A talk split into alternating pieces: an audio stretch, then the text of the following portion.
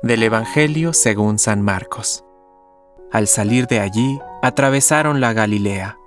Jesús no quería que nadie lo supiera, porque enseñaba y les decía, El Hijo del Hombre va a ser entregado en manos de los hombres, lo matarán, y tres días después de su muerte resucitará.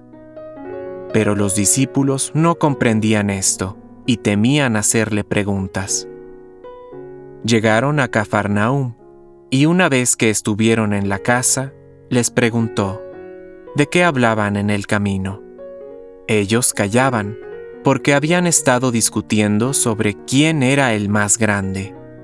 Entonces, sentándose, llamó a los doce y les dijo, El que quiere ser el primero, debe hacerse el último de todos y el servidor de todos.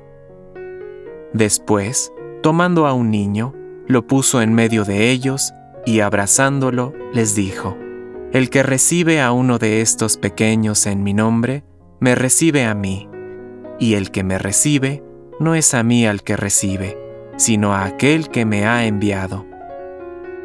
Palabra de Dios. Compártelo. Permite que el Espíritu Santo encienda tu corazón